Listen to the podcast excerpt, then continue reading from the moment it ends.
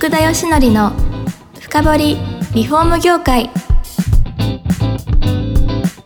この番組はリフォーム事業のためのネットワーク戦力住宅会社のブランディングを支援するルームクリップ公認家づくりパートナー住宅事業経営者の初めてを支援するランリグの提供でお送りします。皆さんこんにちは。さあ今週も始まりました。福田義則の深掘りリフォーム業界。第144回目パーソナリティの福田義則です。今回もですね全国サイディング事業協同組合連合会会長の中本さんに来ていただいてます。よろしくお願いします。はい、よろしくお願いいたします。いや大体いいとこで終わるんですよ。なんか大丈夫かこれ。いやいやいや。大丈夫です。あのーすごい皆さん多分こう心に思って言えてないことを言ってくれてる感じがすごくあります。もうでも正直、はい今言わないともうダメかなと思っていて、その業界でもまあいろいろなあーことがあって今そういう一応連合会サイディング連合会の、ね会長職っていうのをやらせていただく僕の役割って何かって言ったらやっぱり、はいそういう言えないことも言って、まあ泥かぶるとかかぶって。はい。それは役割誰かがや追わなきゃいけない役割だから、はい。まあ、その辺はもう覚悟してますね。じゃないなんかね、もういい年だからね、今今からたくさんか儲かったところで、使い道もないだろうし、なんかいね、やーでも、まあ言わなきゃ変わんないですからね。そうそう。いや、いいと思いますね。うんいや、それで、はい今回、その、ぜひ伺いたいのが、やっぱりあの、中本さんの話聞いてると、やっぱり賃金上げるが、はい。やっぱりこのゴールというかですね、それで様々なものが変わるなっていうね、思いまして、はい、どう上げるかじゃないですか？結局分析するってほどのことでもないんですけど、はい僕も含めて、えっ、と、この30年間、はいえっ、と、値上げっていうタイミングがなかったんですよ。あだから今はいの経営者って、まあ、僕の会社が今、えー設立から28年なの、はい28期なので、まあまあ古い企業になってて、はいうん、あのーその間ないですから、値上げ。でってことは、我々の業界の、はいあのまあ、あらゆる代表、代表者さんがはい値上げしたことない人たちなんですよ。なるほど、それは上げに、そうそうそう上げにくい、確。そう、値上げしてくださいっていうのが、あの、まあ、それこそ原材料が上がってみたら、メーカーさんってすぐ割とできるじゃないですか。それは。そうでそれしないとダメだ。あ、メーカーさんも苦労してるからこんなこと言っちゃいけないいけないなとは思うんですけど、はい。ただ、あの、僕が思っているのは、あの、価値の問題なんですよ。はい。で、例えば、職人さんが、えー足りませんっていう時、はい。は実際普通のあの経済のか経済論理から言うとあのた職人さんの単価が上がるべきなんですよねい。や、そうなんです。でそれをその通りなんです。だからみんなねその繁忙期とかで、えー、とやややればやるほど損するみたいなこと？要はどっかから職人さんを高い値段で、はい。えー、と借りてみたいなあーそうすると繁盛貧乏みたいな状態になるわけじゃないですか。はい。なんでこれもらうところからもらわないのって話で。はい。でその辺の仕組み自体も変えていかないといけないのかなっていうところですいや。普通経済で言えばですよ、はいもう現状需給バランスが崩れていて職人さんたちが足りないんであれば上がるんですけどこの上がってないっていうこのおかしな状況がなぜ起きてるかですよね。本当に不思議なんですよ。ただ、はいそれ運送業界も同じようなええ状態なので、はい。だからこれもあのどうしようかって誰かが始めるというかはい。どっかで勇気を持って戦わなきゃいけないんじゃないかなっていうふうに思ってるんです。要は、はいあのね正直にい話すると僕なんかもまああある意味は B2B の、おまあ、外装工事が、まあ、メインの商売になっちゃってるので、はい。えーやはりお客さんにも真摯な話をするべきだと思っています。ええで要はこのままやっていくのはいいけどもう職人さんもだって僕が始めた時からいてくれる人なんかもう引退ですからね完全に。いやそう60過ぎて頑張ってやってますよ。いやそうですよね。70 70ぐらいになって。はい。であの人たちもういなもうね引退ですから、はい。まあ、いいけど今その辺の投資若い子たちに投資していかないともう本当に僕も商売できなくなるし、うん。もうこの先何にもないから、はい。だからこの値段になるんだよ話をちゃんと建設的な話するべきだと思うんですよ。いやそうですね。うんでそうするとやっぱりまともな経営者の人たちはあのお客さんは考えてくれます。はい。であとそれをそのことをちゃんと例えば自分たちのが誰にどのくらい若い子にいくら払いたい職人さんの賃金ははこんぐらいだ、えー測りますってで会社の利益はこんぐらいだっていうことをちゃんと伝えればいいですよね。別うんに会社の利益ゼロでやれっていう方がおかしいんで。はい。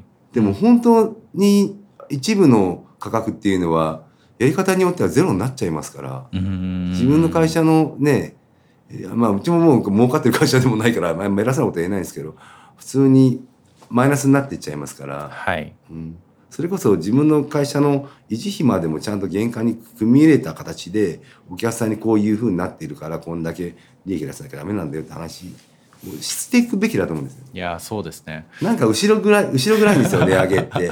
で、今もう材料費上がってるから、お前のところはもう、あの、びあー便乗に値上げだろって言って、ね、怒鳴られて帰ってくるうちの子たちもいますけど、はい。ちゃんと話しししなさいよって話。いや、その通りですよ。うんいや、どう考えても、やっぱり、きついですよね。今言った通り、あの、元請さんも分かってるはずなんですよ。うん職人問題で大変になるって誰もが言いますよ。はい。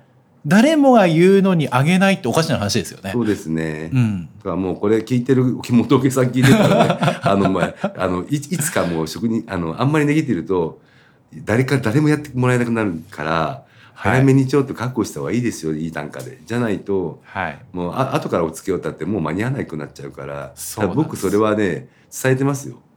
いやあの囲い込んだ方がいいですよって。正直、はい。リフォーム業で一番なくなっちゃいけないのは職人の施工する人と材料だと思うんですよ。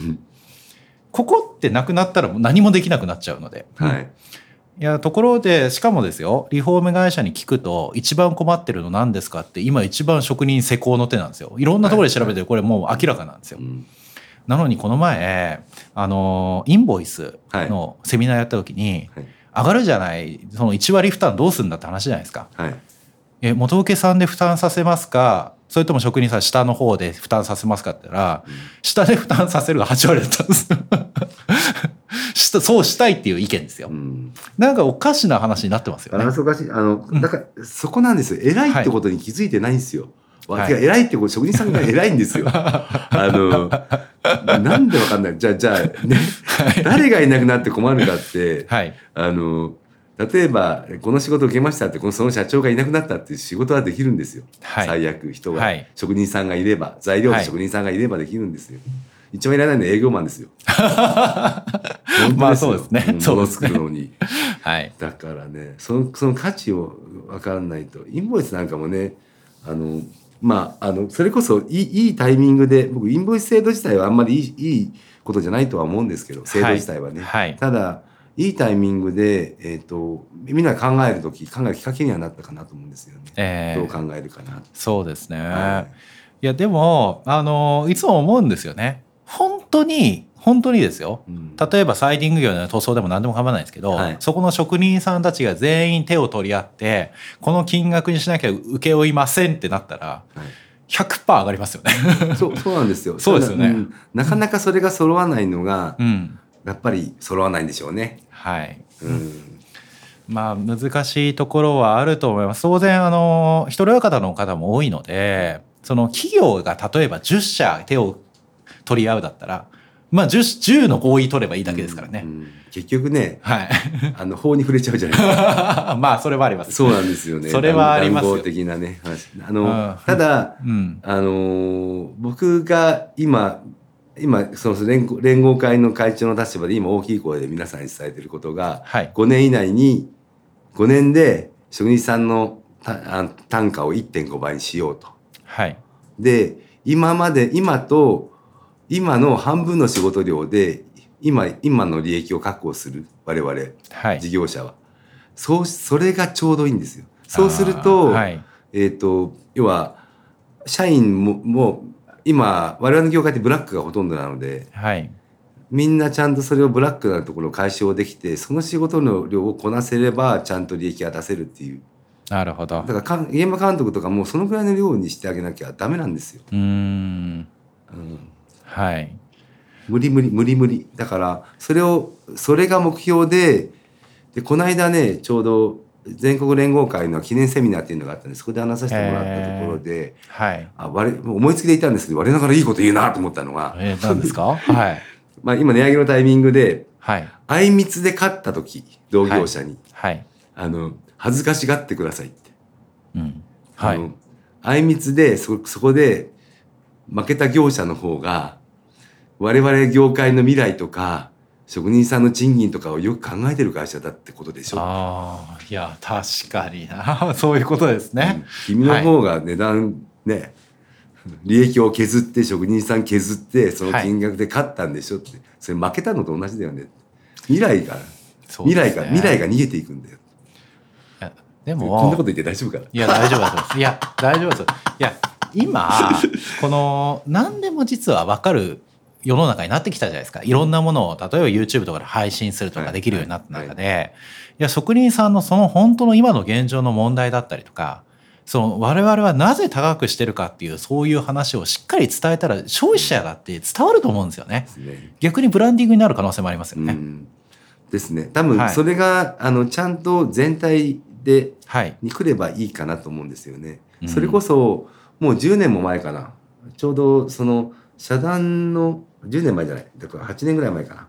はい。一般社団法人クラスメンスクールっていうまあ、職人育成のあのはい社団法人もちょっと運営しているんですけど、そこでやはりあの国交省の方がにご挨拶いただいたんですけど、はい。あの市市場整備課の方でその時にはやはりあのおお国の公共工事に関してはやっぱりこの一人当たりの、えー職員さん一人当たりの査定っていうのを上げてんですねはい。結構上げてんですよ。1.2へーもう78年前の話なんですけど、はい1.3倍とかなんかあ、もうだいぶ上がってきてますね。そういうふうに、はいその当時ですよ。はい。今ちょっと僕も調べてないんでわかんないんですけど、はい。そういうなんですけどこれ誰の悪口言うわけでもないんですけど、ええ結局途中で吸われちゃうんですその利益として。あもうなんか本当に職人さんのところに来たら、あれ、同じじゃねえかみたいなそうそうそうそうそう話になってるってことですね。だからだからあその辺がやっぱり、はいうんまあいろんなね各会社さんもちゃんと利益出さなきゃいけないわかるんですけどええそれをちゃんと配分できるように要はやっぱり自分で物買う時も一番安いグレードって買わないじゃないですか例えばはい車なんかも。いや、そうですせめね。て最低グレードから2番目ぐらいのものもしくはもうもっとハイグレードなものって、そういうふうな世の中になってるとなってきてると思うのでそこにか価値がある。いや、思います。あの、それこそ、完成品を売ってる楽天さん、アマゾンさんにしてもですよ、同じ商品なのに、意外と最安で買わない人っているらしいじゃないですか。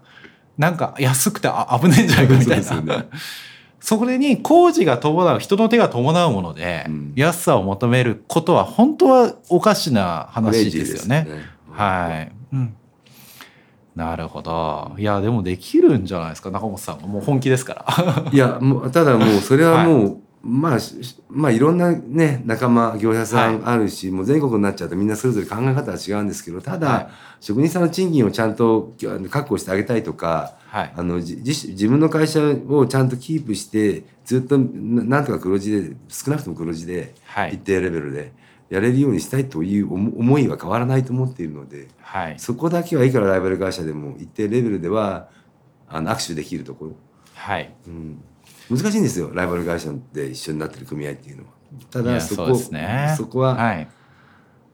だからまあなんかくくぐ値段くぐって、えー、と取りに行く会社もありますわね。はいまあでもしょうがないですよ法律違反じゃないか まあまあまあ。ただ思いとして、はい。うん、そうですね。それをまあしつこく伝えていくしかないのかなっていうなるべくこうやってな、まあ、今回もいい機会いただいてよかったんですいやいやうんいや、でもぜひ、あのーそういった施工会社さんも、はい意外とそういった情報を配信しないじゃないですか。あまり多分そういうことをされないので。はいいや、ぜひ伝えてもらいたいですよ。みんな声を出していただければとは思いますよね。はいや、なんか、前々回インドの話をしてたとは思えないぐらい真面目な話にななってきてます。い、でもこうなったにもやっぱりいろいろ気づきがありましたよ正直ね。はいううんんなるほど。あのーだいぶ時間が実は迫ってきてもう最終回なんですけれども、はい最後ですね、ぜひ、あのーこのリフォーム住宅業のプロの方が、この番組聞いていただいてるのが多いんでですね、はい。はいそこに一言メッセージをいただいた上で、はい。はい、あのー終わりにしていただければと思いますんで、はい。よろしいでしょうか？うん。OK です、えー、4回にわたって、えーお聞きいただいてありがとうございます。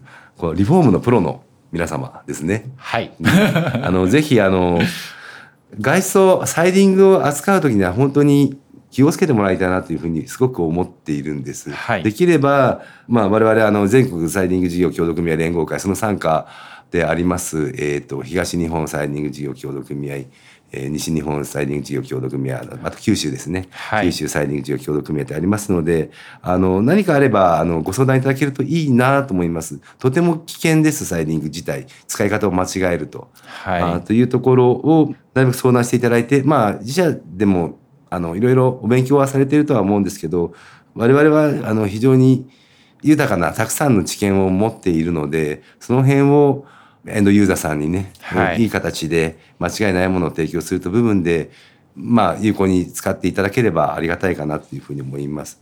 あの僕たちはあの今本当にそれこそ各メーカーさんの不具合とか、はいあそういったところにまで今頭を突っ込んでですねあの、まあ、業界のレベルアップのためにあの邁進しているのでその辺のことをあのぜひ注目していただければありがたいなというふうに思っております。はいそうですね。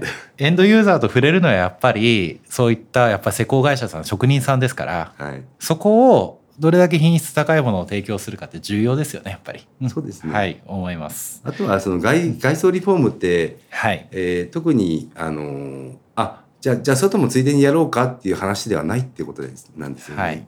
うんその辺でよく具合の悪いリフォーム見かけるので、はい。まあ、黙ってますけどね かわいそうだからですはいはい。そうですね。それがなんか明るみに出た時大変な目に遭う可能性も知れないので、はい。ぜひそこを考えていただければなというところで、えー時間となりましたので、えー終わりにしたいかなというふうに思います。4回にわたってご出演いただきましたのは、改めて全国サイディング事業協同組合連合会会長の、えー中本淳さんです。どうもありがとうございました。どうもありがとうございましたあ楽しかったですありがとうございます。私も楽しかったです。この番組は住宅業界に特化したコンサルティング会社ランリグが長年業界の今を追いかけてきた福田義則をパーソナリティに迎え確かな実績を持つスペシャリストを毎回ゲストにお招きしてお送りする番組です。